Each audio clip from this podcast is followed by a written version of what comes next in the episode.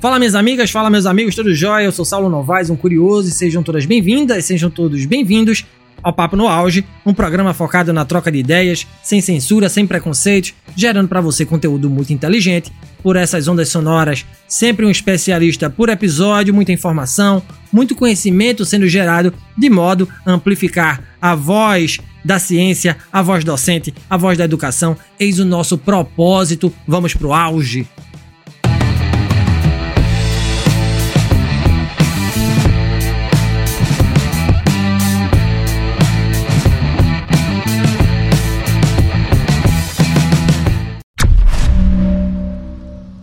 Já diria o Paulinho da Viola, dinheiro na mão é vendaval.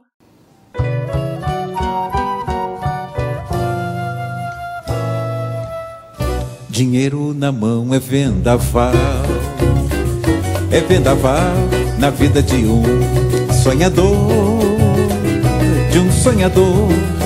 Quanta gente aí se engana e na tentativa de entender como lidar de forma harmônica com o nosso suado dinheirinho, o Papo no Auge de hoje discute a psicologia do dinheiro ou psicologia financeira. Uma coisa é certa: a maneira de gerir nosso patrimônio, seja ele muito ou pouco, fala de como somos. As experiências que tivemos em nossos primeiros anos de vida nos condiciona. Dito isso, para nos ensinar o que é a psicologia do dinheiro e como nos comportarmos frente à pujança ou ausência de la plata, convidamos a professora doutora Valéria Meirelles. A professora Valéria é graduada em psicologia pela USP, especialista em terapia familiar pela PUC de São Paulo, mestra em psicologia clínica também pela PUC de São Paulo e doutora em psicologia clínica também pela PUC de São Paulo. Realizou curso de extensão em psicologia econômica na PUC de São Paulo e é pós-graduanda em terapia narrativa e práticas colaborativas no Interface, também no estado de São Paulo. Atua em consultório particular como profissional autônoma, onde realiza trabalhos de psicoterapeuta, supervisora, orientação psicológica e educação financeira e a super endividados, além de ser coach voltado a processos de desenvolvimento de carreira a adultos jovens tem atuado também na área de desenvolvimento profissional e financeiro de psicoterapeutas, realizando oficinas e palestras. Consultora da Serasa para assuntos relacionados ao endividamento, palestrante e facilitadora de oficinas com temas voltados à psicologia do dinheiro, sua área de aprofundamento no doutorado, autora dos livros Lado a Lado, Prática Clínica e Sucesso Financeiro, da editora Pris, de 2017, Uso do dinheiro na vida adulta, uma perspectiva da psicologia clínica e da psicologia do dinheiro, pela editora Atlas em 2015, e organizadora do livro Mulher do Século XXI, pela editora Roca em 2008. É também organizadora do livro Psicologia Econômica por Psicólogos, da Pesquisa para Práticas Possíveis, editora CRV em 2020 Possui experiência na área de psicologia, com ênfase em família, atuando principalmente nos seguintes temas: dinheiro, carreira, família, mulher, ciclo vital. Professora Valéria, que currículo recheado. Nossa, prevejo um episódio. Eu, eu cansei. É.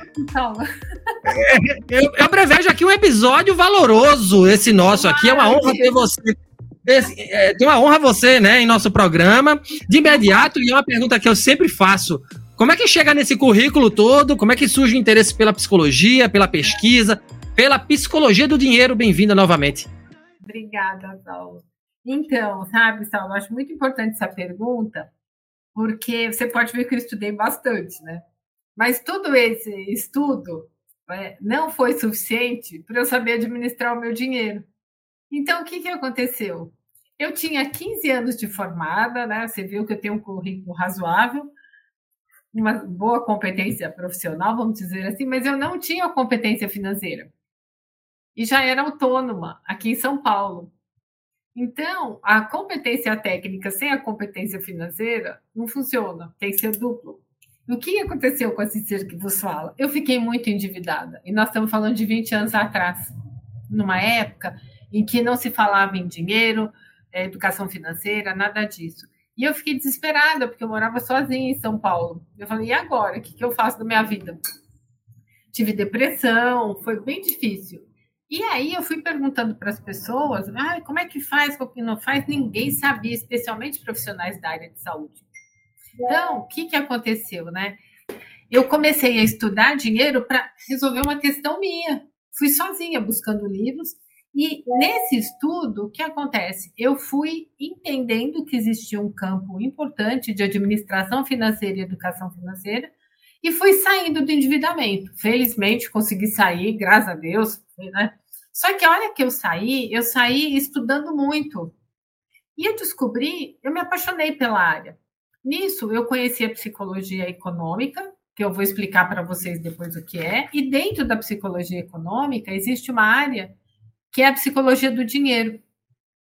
Foi quando eu voltei a estudar e trouxe essa teoria para o Brasil através do meu doutorado. Desde então, felizmente eu saí do endividamento, como eu disse, e não parei mais, porque a gente ficou, eu senti na própria pele os efeitos de uma ausência de educação financeira, ausência de educação financeira na área de saúde, todas as dificuldades que a gente tem quando a gente não, a gente, eu falo que pior do que saber é achar que sabe.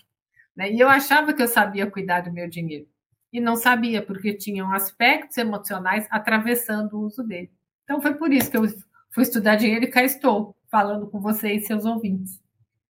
Que legal, eu quero aprender pegar um pouquinho dessas dicas, aproveitando que estamos aqui nesse bate-papo.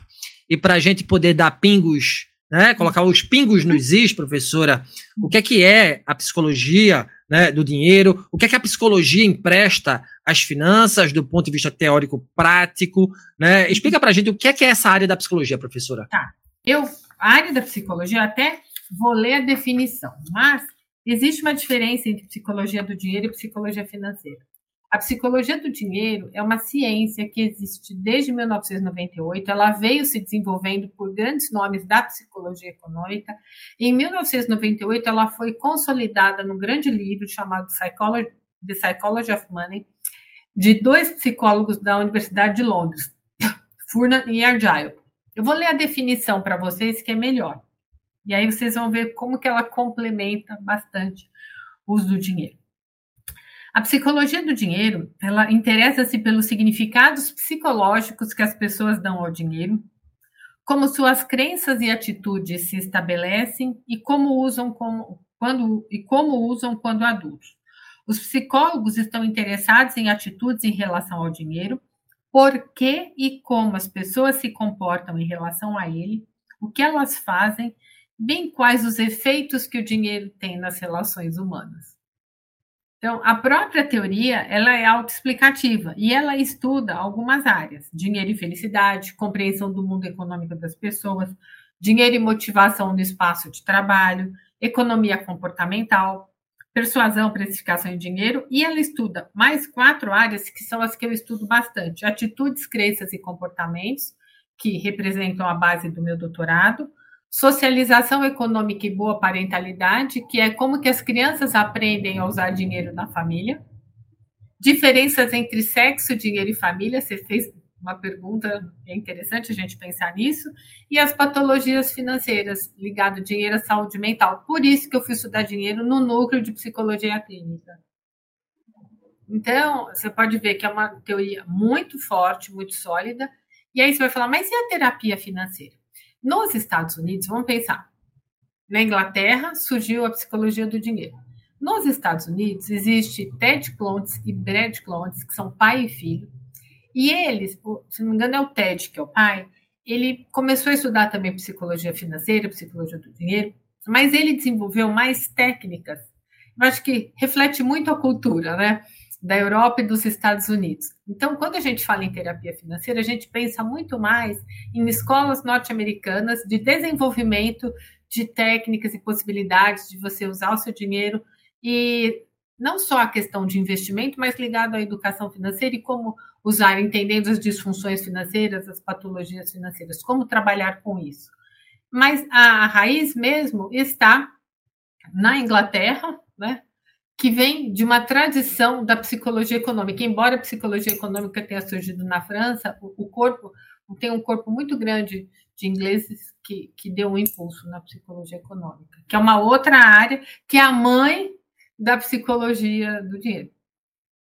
Que legal, que legal. E a minha próxima pergunta. Eu tenho certeza que esse episódio vai bombar. Por quê? Por quê? Porque boa parte dos brasileiros está endividada. Pois e é. a galera, a galera quer sair do endividamento. A gente é certo disso. Então, Sim. professor, a minha pergunta é por que, que a gente entra nessa onda né, de endividamento? Por que, que a gente tem tanta dificuldade de lidar com o dinheiro, professora Valéria? Então, aí a gente faz uma pergunta super complexa, mas vamos lá. Porque o dinheiro, ele é uma, eu falo que lidar com dinheiro é tarefa da vida adulta, porque a gente tem que saber lidar com frustração.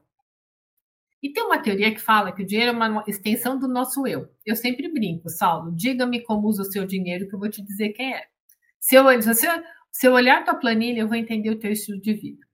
Nós temos milhões de brasileiros, desde aqueles que vivem em vulnerabilidade social, que é um tipo de uso do dinheiro, que tem que trabalhar com psicologia da escassez de uma outra maneira, muito respeitosa.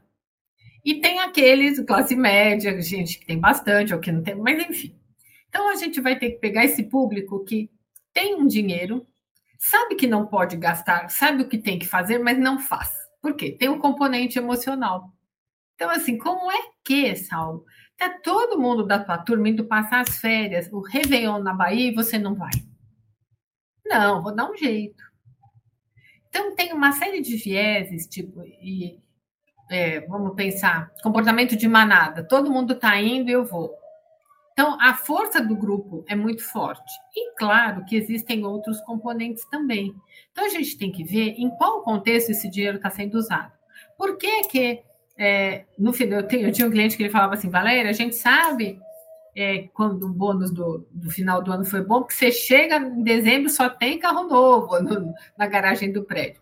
E muitas vezes a pessoa nem pode comprar esse carro, mas ela faz uma dívida para então, assim, a gente tem que considerar.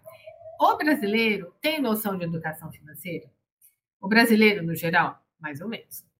Ele sabe fazer planejamento financeiro? A maioria das pessoas não curte, porque dá um pouquinho de trabalho, tem que parar. E ele consegue? Será que ele consegue é, fazer o dinheiro caber no salário? Não é tão simples, porque a gente sabe que tem inflação, tem uma série de manobras emocionais que a gente tem que fazer. Não é só manobra financeira. Porque é assim, se você sabe que você vai, se você tem mil reais para passar o mês, teoricamente você tem que passar cada semana com 250. Só que, nossa senhora, eu estou conseguindo, mas estão todos os meus amigos indo fazer o happy hour sexta-feira. Eu não posso ficar para trás, eu vou. Depois eu dou um jeito. Porque existe uma série de emoções que perpassam. Então, quem está nos ouvindo, eu diria assim: entenda o seu contexto. E tem um contexto social e tem um contexto familiar também. Porque eu sempre digo, né? A gente tem uma aprendizagem familiar sobre dinheiro que não é só dos nossos pais, tem dos nossos avós, bisavós, que a gente vai replicando. Então, a forma como a gente vai usando esse dinheiro também reproduz aprendizagens da nossa família de origem e existência, que são dos nossos antepassados, sem que a gente perceba. Então, voltando para o endividamento, algumas vezes a gente está endividado porque o salário é menor que o mês, mas muitas vezes, é porque a gente não faz a lição de casa do planejamento financeiro, que ela no início não é muito agradável, mas também tem um componente emocional enorme aí faltando, que eu conheço várias pessoas que poderiam não estar endividadas, mas em função de ansiedade, às vezes compulsão, que já é uma outra questão que pede um tratamento de psiquiatra, né? Então, é multifatorial o endividamento. Não sei se eu expliquei Muito... a contexto. Não, perfeitamente, professora. É, a senhora falou em emoções, qual é o peso das emoções na nossa boa relação, na relação harmônica com o dinheiro, né? O que é que ele, essas emoções impactam? Elas impactam direto, porque é a razão e a emoção. Então, assim, se você sabe que você não pode gastar e você gasta, ah, mas eu, eu preciso, ou você está ansioso porque eu tenho o quê? Hoje é porque eu estou triste, amanhã é porque eu estou feliz. Ah, mas depois eu dou um jeito, porque, sabe, depois eu vejo, a gente, eu mereço. Nossa Senhora, né, Saulo? Aquele dia, aquela semana terrível, você sai do teu trabalho arrastando corrente triste, arrasado. Aí você passa em algum lugar, você vê uma coisa, você fala, ai, gente, não posso. Ai, mas eu mereço, foi tão dura a semana. Então, assim, a gente tem deslizes financeiros que dizem muito mais ao nosso emocional, muitas vezes até um pouco de autocomiseração, autopiedade. Então, o impacto, por isso que surgiu a psicologia econômica. Porque surgiu porque os, econo, os economistas é, começaram a perceber que o homos econômicos, que teoricamente é aquele que tem a racionalidade ilimitada, que é aquele que, sabendo que não pode fazer, não faz, uhum, só que não, vai lá na hora do desejo e faz. E aí eles começaram a ver que não dava. Começaram a procurar a psicologia social e organizacional. E aí que foi surgindo a psicologia econômica. Mas antes disso, antes de a gente falar em psicologia do dinheiro, em 1886, 89, se não me engano, um filósofo, George Simmel, fez um tratado chamado The Philosophy of Money, excelente.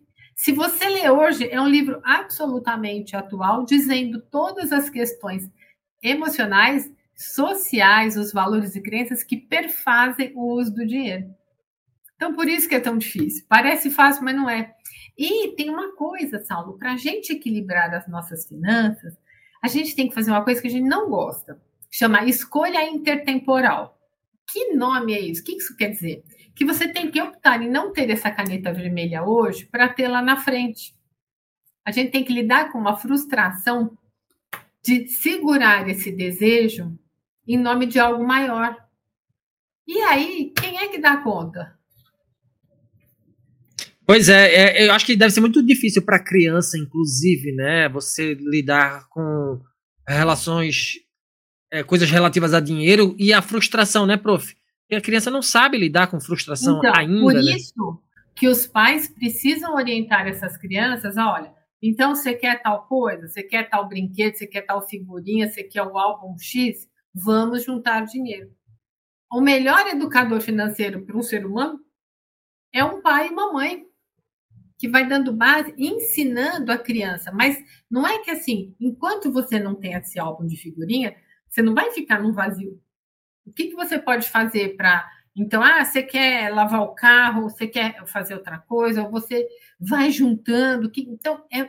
a grande dificuldade é que as pessoas, quando elas falam, ah, eu não vou ter, caem num vazio. Sabe aquela coisa, compro, logo existe, eu preciso comprar, preciso ter para tamponar alguma emoção, alguma situação que eu não estou bem. Isso, o dinheiro é muito usado. E com criança, assim, olha, papai não vai te dar isso agora, mamãe não vai te dar, mas a gente vai ter. E aí desenvolveu, olha, nós estamos juntando hoje essa, esse dinheiro e, e trabalhando essa musculatura emocional barra financeira da criança gradualmente, que é o processo de socialização econômica, é um processo. Bacana, então eu estou no caminho certo. Eu acredito que eu estou no caminho certo com tá os meus filhos. Com seus filhos, que bom. Tô, não fazendo. dá tudo na hora, não, não dá tudo não. na hora, espero. Olha, tem aniversário, tem Natal.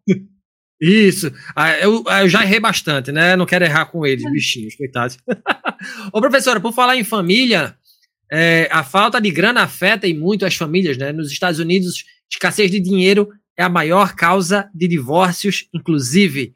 Como a psicologia do dinheiro minimiza os impactos que o din-din raro pode causar no seio familiar? Ó, então, assim, no Brasil também isso acontece. Mas, na verdade, quando a gente está falando de dinheiro, e eu acho importante também trazer a premissa pela qual eu trabalho, né? Que é uma ferramenta que proporciona saúde, moradia, educação, cidadania. Mas, então, o dinheiro é ferramenta. Então, quando os casais estão brigando por dinheiro, pensando na definição de psicologia do dinheiro, os efeitos que o dinheiro tem nas relações humanas, o dinheiro é uma ferramenta. Então, as pessoas estão brigando por dinheiro ou elas estão brigando porque é, o uso dessa ferramenta está indo contra alguns valores que elas queriam? Então, é o dinheiro ou o dinheiro nada mais é do que uma metáfora? Então, é assim que a psicologia do dinheiro ajuda. Então, quando a gente pega casais com dificuldades financeiras, o que, que eu faço? Eu vou entender os valores e as crenças de cada um e ver o impacto disso no relacionamento deles. E a partir daí, desconstruir alguns comportamentos e ver o que esse casal tem em comum para construir o que? O estilo financeiro do casal. Porque você também se casa financeiramente com o teu parceiro, com a tua parceira. Então, mas aí a gente tem que pensar assim, normalmente eu pego o casal que um é muito gastador e o outro é mais mão fechada. Então, um é Então, o que, que um tem que aprender com o outro? Então, a psicologia do dinheiro, junto com a psicologia clínica, que é multifatorial, né? é transversal, a gente, fala, a gente trabalha em transversalidade de disciplinas, ela ajuda, junto com a terapia de casal, a entender, trabalhar comunicação, estratégias de mudança de comportamento, entendimento do outro. Ah, mas você sabe por que o teu parceiro ou a tua parceira é desse jeito? Aí a gente vai investigar a história de vida dessa pessoa. Nossa, nunca pensei, não sabia que eu tinha falado, ou que ele tinha passado por isso. Então a gente vai desvelando histórias de vida, né? É, que vão trazendo uma compreensão do, do dinheiro. Legal. É um assunto interessantíssimo, professor. E quando você vai ouvindo, né, um especialista falando, você vai olhando para o teu passado e vai casando algumas Isso. coisas e a tua relação hoje com o que você faz, né, com a grana que você ganha e aqui, aqui você perde também, né? Exatamente. Porque é isso. A gente tem que olhar antes de mais nada e eu pergunto para você e para quem nos escuta, o que, que significa dinheiro para a tua vida, na vida pessoal e profissional? Esse significado foi construído como? Que histórias você ouviu na família de origem, ou que mensagens você recebeu dos seus pais, seus avós, que o dinheiro entrou com esse significado. E hoje, onde você vive, porque uma coisa é o dinheiro na minha família, na cidade de São Paulo, na minha, no meu, na minha, no meu momento de vida, porque também muda o jeito que a gente lida com dinheiro, muda quando eu tenho 20, 30, 40 horas. Eu disse para você, disse para vocês todos, eu com 35 eu estava endividada. Depois a gente muda, tem fases também do dinheiro. Então a gente tem que olhar tudo isso bastante. É, tomara que venha a pujança já já, né, prof? Tomara que venha a pujança. Mas vem, eu acho que a grande questão é que as pessoas não gostam muito de olhar, porque a primeira coisa, até é aquela coisa, ai, dinheiro é sujo, não é legal, eu não quero ver. Gente, dinheiro não é sujo, não é ruim. Dinheiro é o que você fizer com ele. Para com isso, olha para o seu dinheiro. Por favor, Vou... vai cuidar do seu dinheiro. Vou citar um caso já já, a senhora tocou nesse assunto, vou citar um caso já já. Mas antes disso, falando em gênero, né? Hum. Uh, do ponto de vista do gênero, quem melhor lida com dinheiro, homens ou mulheres? Será que as mulheres gastam de fato muito, como atestam Alô, muitos homens? Sempre Oi? ela vem história. Vamos lá. Essa, essa pergunta eu acho genial, porque ela vai me abrir duas possibilidades. Né? Essa questão de é, mulher gasta mais, homem gasta menos, é muito relativo. Primeiro, que a gente tem que entender que nós mulheres recebemos salários no mínimo 20% a menos que os homens. E que nós somos as principais responsáveis pela família. O que significa isso? Que as compras pequenas, teoricamente, são nossas. Por isso que a gente sempre brinca assim, que as compras da mulher tá mudando. E eu, por isso que eu falei que essa, veio, essa resposta vai ser grande. É, as compras da mulher cabem numa sacola e do homem cabem na garagem. Questão de gênero, tá mudando. A gente tem que pensar que nós temos duas categorias: mulheres e homens acima de 45 e abaixo. A geração mais nova, felizmente, está mudando mesmo. Tanto que 30% do, das mulheres, hoje nós temos 30% de investidoras na Bolsa, e a maioria das mulheres que investem na Bolsa de Valores, na B3, né, Brasil Bolsa Balcão, estão entre 25 e 36 anos. Então, isso já muda. Então, por isso que a gente tem que olhar sobre a perspectiva de idade e tudo mais. É, então, na questão de gênero, nós mulheres, especialmente as acima de 45, nós somos educadas para quê? Dinheiro é uma questão do homem, né, do público, mais domínio público, nós cuidamos da, da vida privada. Só que a gente foi para o mercado de trabalho, essa história é antiga. E ainda existem resíduos. Então, essa história de que ah, a mulher compra mais, eu não gosto. Por quê? Porque eu considero injusto, porque não leva em consideração a situação dessa mulher. Até porque, na maioria dos divórcios, são as mulheres que ficam com as crianças. Não é? Sem contar as mulheres que criam absolutamente sozinhas os filhos. Então, então, a gente tem que olhar esse lado que tem sim essa questão de gênero. Por outro lado, o homem também sofre pela perspectiva de gênero, porque a nossa sociedade, é assim, ela mais do que espera que o homem tenha sucesso financeiro. Aí dele, se não tiver, é um perdedor. Então a gente tem que, sabe, tem que ser justo. Isso é um massacre, hein, prof? É um, massacre. é um massacre. É um massacre. Porque é assim, Se a mulher abre, está mudando. E eu não gosto, quando a gente fala em mulher, eu odeio generalização, mas então por isso que eu vou falar, vamos falar de nós mulheres com cuidado e dos homens com cuidado, de quais mulheres, mas em geral. Se nós mulheres abrimos um negócio e não deu muito certo, puxa, não deu certo, pô, mas ela batalha, mulher é um povo, multitarefa. Aí tu abre um negócio, ao homem, o fracasso financeiro é muito menos permitido. Isso pega na autoimagem dele terrivelmente. Tanto é que quando o homem está demitido, ele está desempregado, a dor deste homem emocional ela é terrível. Não que de nós mulheres não sejamos, não é isso. Mas para o homem, para a maioria, sempre lembrando quem está nos ouvindo, com cuidado, eu sempre falo isso com aspas, mas assim, o dinheiro tem uma questão de poder, tem hierarquia, inclusive entre os homens. Os homens também, eu falo, eles se sadicam quem tem mais, quem tem menos, quem comprou tal carro, quem é que está conseguindo, não tem, não é? Então, fica essa questão do dinheiro, que está muito ligada à identidade, poder, competência, porque na sociedade capitalista a medida de sucesso ela é uma medida financeira, especialmente para o homem. Hoje, para a mulher, está mudando, mas antes a medida de sucesso da mulher é se ela era uma, mãe, uma boa mãe de família. Hoje, isso essa imagem está diluindo, também é, mas não é exclusiva. Mas do homem, esse apelo pelo sucesso financeiro ainda vem muito no carimbo. E aí dele, então vocês sofrem mais com isso. Mas, por outro lado, isso apareceu na minha tese e eu vejo, vocês são realmente mais educados para investimentos, tanto é que vocês correm mais riscos financeiramente. O dinheiro é um drive para vocês. Para a mulher, o drive é a relação. Então, tudo isso vai perfazendo o quê? O jeito que se usa o dinheiro. Não sei se eu fui bem clara para você. Claríssima, claríssima. E vou fazer a mesma pergunta agora usando a questão financeira, né? Pobres e ricos, é, quem é que gasta mais, né? Quem é que economiza mais? A gente percebe, por exemplo, é, que tem gente que ganha muito pouco, mas estica aí muito seu patrimônio, ao passo que há muitos endinheirados que torram a grana tal qual água no deserto, né, professora? Então, aí a gente pega duas questões, Saulo. É, de qual pobre a gente está falando? Que tem o pobre da vulnerabilidade social, que esse coitadinho não vai conseguir esticar, que é a classe E e D, principalmente, ou até abaixo, tem o da vulnerabilidade. Mas tem pessoas que não têm, não recebem, porque a gente não ganha dinheiro, a gente recebe salário. Eu não gosto de dizer, Dinheiro a gente não ganha, dinheiro a gente produz, a gente gera, a gente faz. Ganha, você, teu filho ganha dinheiro quando você dá um dinheiro para ele. E olha que interessante, isso muda muito a nossa percepção. Porque se você fala de ganhar dinheiro, é um pensamento mágico, é algo de fora. Se você fala como gerar, é, quanto, é, quanto que você recebe de salário, você gera renda, você puxa um protagonismo, uma responsabilidade para você.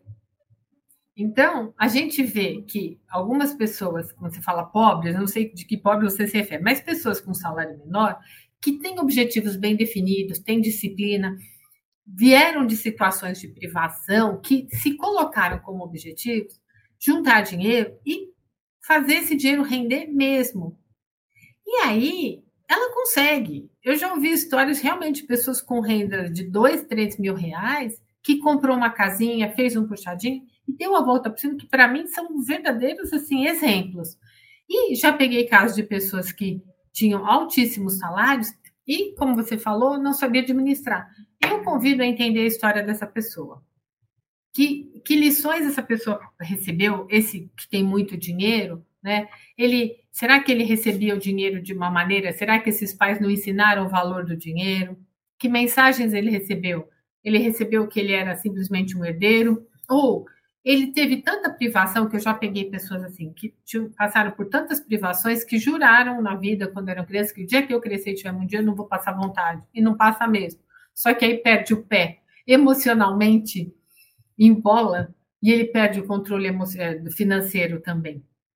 Então, é por isso que eu falo, a gente fala no eh, generalizando, mas aí tem que olhar caso a caso. Mas eu sempre pergunto, quais as experiências emocionais que as pessoas tiveram com dinheiro para poder entender essa pergunta de pobre e de rico?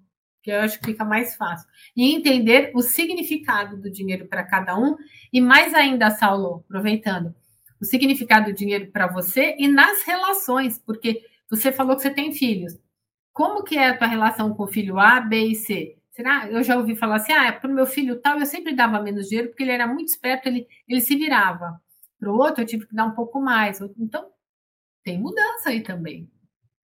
Sim, sim, total, professora. É, você falou anteriormente sobre pessoas que têm aversão. Não, não sei se eu, essa é a palavra mais correta de se dizer, aversão ao dinheiro. Eu já conheci gente vinda de bairro periférico, pobre, classe D, E, e que ascendeu na vida do ponto de vista intelectual, cursou universidade, do ponto de vista financeiro, que dizia que sentia vergonha de ganhar muito dinheiro, né? O, o dinheiro, receber o dinheiro que lhe era devido né? pois o lugar de onde ele veio e o que lhe foi ensinado não lhe permitia ter uma mentalidade de crescimento pecuniário. Uhum. Como essa gente, há muitos por aí, né, professora? Minha pergunta é: como mudar o pensamento para uma mentalidade pró-grana? É, e o inverso também, como diminuir ganância desmedida, ganhar dinheiro não é pecado, né, professora? Então, pecado para quem? Quem falou isso? Né? Então vamos começar.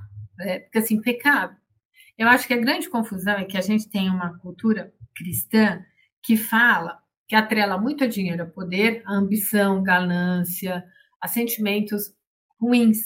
Né? Então, e, e, eu, algumas pessoas também falam, não, e, algumas não, aliás, muitas, eu não gosto de ter muito dinheiro, ficar falando, porque gera inveja e tudo mais. Então, eu vou quebrar a tua pergunta em três, porque é mais fácil. Quando as pessoas vêm lá sofreram muita escassez e têm muito dinheiro, algumas, é, e, e, essas pessoas são as únicas que se destacaram na família, elas se diferenciaram. Existe uma teoria que fala de processo de diferenciação familiar. É como se houvesse um pouco um constrangimento de que ela, não, ela teve sucesso, ela é diferente, mas gera um desconforto, porque ela está diferente de onde ela veio. E existe uma teoria que fala em lealdades familiares. É como se ele tem sucesso, ele vai ajudar todo mundo, mas fica um pouco desleal. Então, normalmente, essas pessoas que vêm lá de baixo e têm muito sucesso, e eu aplaudo, elas, essas pessoas ajudam muitos da família. Em questão de lealdade, gratidão, generosidade e mensagens, crenças familiares. Ok. Então, é, como é que a gente muda essa mentalidade? Eu diria assim, entendendo essa, a, a situação de vida dessa pessoa. Porque muitas vezes a pessoa fala, ah, eu fico até constrangido de ir na minha família, porque eu estou melhor, eu chego com o carro tal, não sei o quê. Então, algumas pessoas vão e levam muitos presentes para compensar. Tem uma série de ações tal. É, e vão fazendo o máximo para o outro, como se, olha, eu me diferenciei, eu estou bom, mas eu também ainda faço parte. Eu adoro, uma vez um executivo falou, nossa, eu adoro chegar na minha mãe, sentar lá ela pegar aquele fogão a lenha, aquele bolinho de água, que eu sentar na mesa e tirar minha gravata, ser só eu, e comer meu bolho ali. Entende? Então, acho que quando a gente fala em mudança de mentalidade, particularmente, Sal, eu, assim, eu não curto muito esse tipo de proposta. Eu, eu prefiro pensar assim, eu, é, como eu entendo a minha história para ficar de bem comigo mesmo e com essa história e com todos que vieram. Né? Então, por isso que eu falei, a gente tem que pensar nisso. Então, o, a mudança de pensamento é isso. Agora, quando você fala dinheiro é pecado, né, voltando, a gente vive numa cultura muito forte disso. E eu acho que o dinheiro não é pecado. O pecado é o que você faz errado com o seu dinheiro. Quando você desvia e faz um monte de coisa que foge a uma ética relacional. Isso sim é pecado não sei, sabe, não, não quero trabalhar com questões de igreja, mas é que a nossa cultura, a gente, é, nós viemos, é interessante porque se você pega a ética protestante, que é dos Estados Unidos, dinheiro é sinal de sucesso. Na, na cultura latina, dinheiro está enviesado. E não é o dinheiro, é o que ele desperta nas pessoas e o que as pessoas fazem a ele, porque uma das questões principais do dinheiro é que ele está atrelado a poder. E quando as pessoas têm poder, muitas vezes elas ficam cegas, elas se, descar se descaracterizam de, da, de onde elas vieram, elas deixam de ser quem elas são. Muito legal, muito legal aprender com você, professora. Então, para a gente fechar esse grande bate-papo, educação financeira é fundamental, né? Muito, educação financeira e autoconhecimento. Agora, a educação financeira, ela é a chave, ela tem uma relevância enorme. Por quê? A educação financeira, ela fornece ferramentas para você usar o seu dinheiro. Ela explica o básico, trabalhar receita versus despesa, como alocar recursos. Porque a educação financeira, ela, ela não é exclusivamente de educação para o dinheiro, ela é educação para recursos, economizar energia, reciclar lixo, é, sabe, tem uma. Se você olha na tua casa, quanta coisa você pode fazer para economizar recursos. E economizando recursos, você também trabalha com dinheiro. E aí, a gente, claro que a gente tem que saber gerir o dinheiro, mas gerir dinheiro é gerir recursos. Então, ela é fundamental. E a gente. E, ah, Valéria, como é que a gente consegue educação financeira? Tem uma série de livros, sites, Felizmente, nos últimos 10 anos, nos últimos 5, então, a educação financeira ficou altamente disseminada. Eu, fico, eu lamento muito na minha época, eu já posso dizer na minha época, eu já tenho bem mais de 50, eu não tinha esses conhecimentos. Porque faz uma super diferença na vida. Eu queria que quando eu tivesse me quando eu me formei há 30, quase 34 anos atrás, alguém tivesse falado, faça assim, assim com o seu dinheiro. Estude bastante, desenvolva sua carreira, mas em paralelo, Administre, aprenda a administrar o seu dinheiro. Quem ensina isso é educação financeira. Só que a gente também precisa saber se administrar, Saulo. E não é fácil. Não, mas não é para ninguém, não é o que eu estou falando aqui. também eu faço a minha terapia, eu tenho meu planejador financeiro, eu, tenho, eu faço, tem toda uma força-tarefa aqui para me ajudar. Porque é assim. Ah, que legal. Que legal. Professora, é, chegamos, infelizmente, ao fim desse rico papo no auge. Conversamos aqui com a professora, a psicóloga Valéria Meirelles. Professora, foi um prazer enorme conhecer você, primeiramente, aprender com você. Que honra tê-la aqui no nosso programa. Quem quiser sua orientação clínica, financeira, onde encontrá-la, né? Mais uma vez, gratidão, professora. Ô, Saulo, eu que agradeço essa conversa. É muito fácil me achar no Instagram. Valéria Maria Meirelles. Lá tem bastante conteúdo, as pessoas me escrevem. Então, através dali é uma porta de entrada para a gente conversar, me pedem orientação, enfim. E eu agradeço muito e espero ter sido bastante útil para quem nos ouve. E foi muito. Tem um site também, né, professora? Tem, tem meu site, valeriameireles.psc.br. Mas o site ele tá ah. um pouco é, meio cansado, assim, ele não tá tão ativo quanto o meu Instagram, que é onde eu coloco ah, legal. mais mas eu agradeço. Legal. Além dos livros, que são a riqueza, uma grande ah, riqueza. Obrigado. Vamos fazer divulgação desses livros. Vamos fazer divulgação desses vamos livros. Obrigado. E vamos divulgar a importância do autoconhecimento para saúde financeira e saúde mental. É isso que importa, né? Saúde mental que importa também e a financeira também. Obrigado, tá, prof? Tamo juntos. Um abraço. Obrigada. Um abraço. Valeu.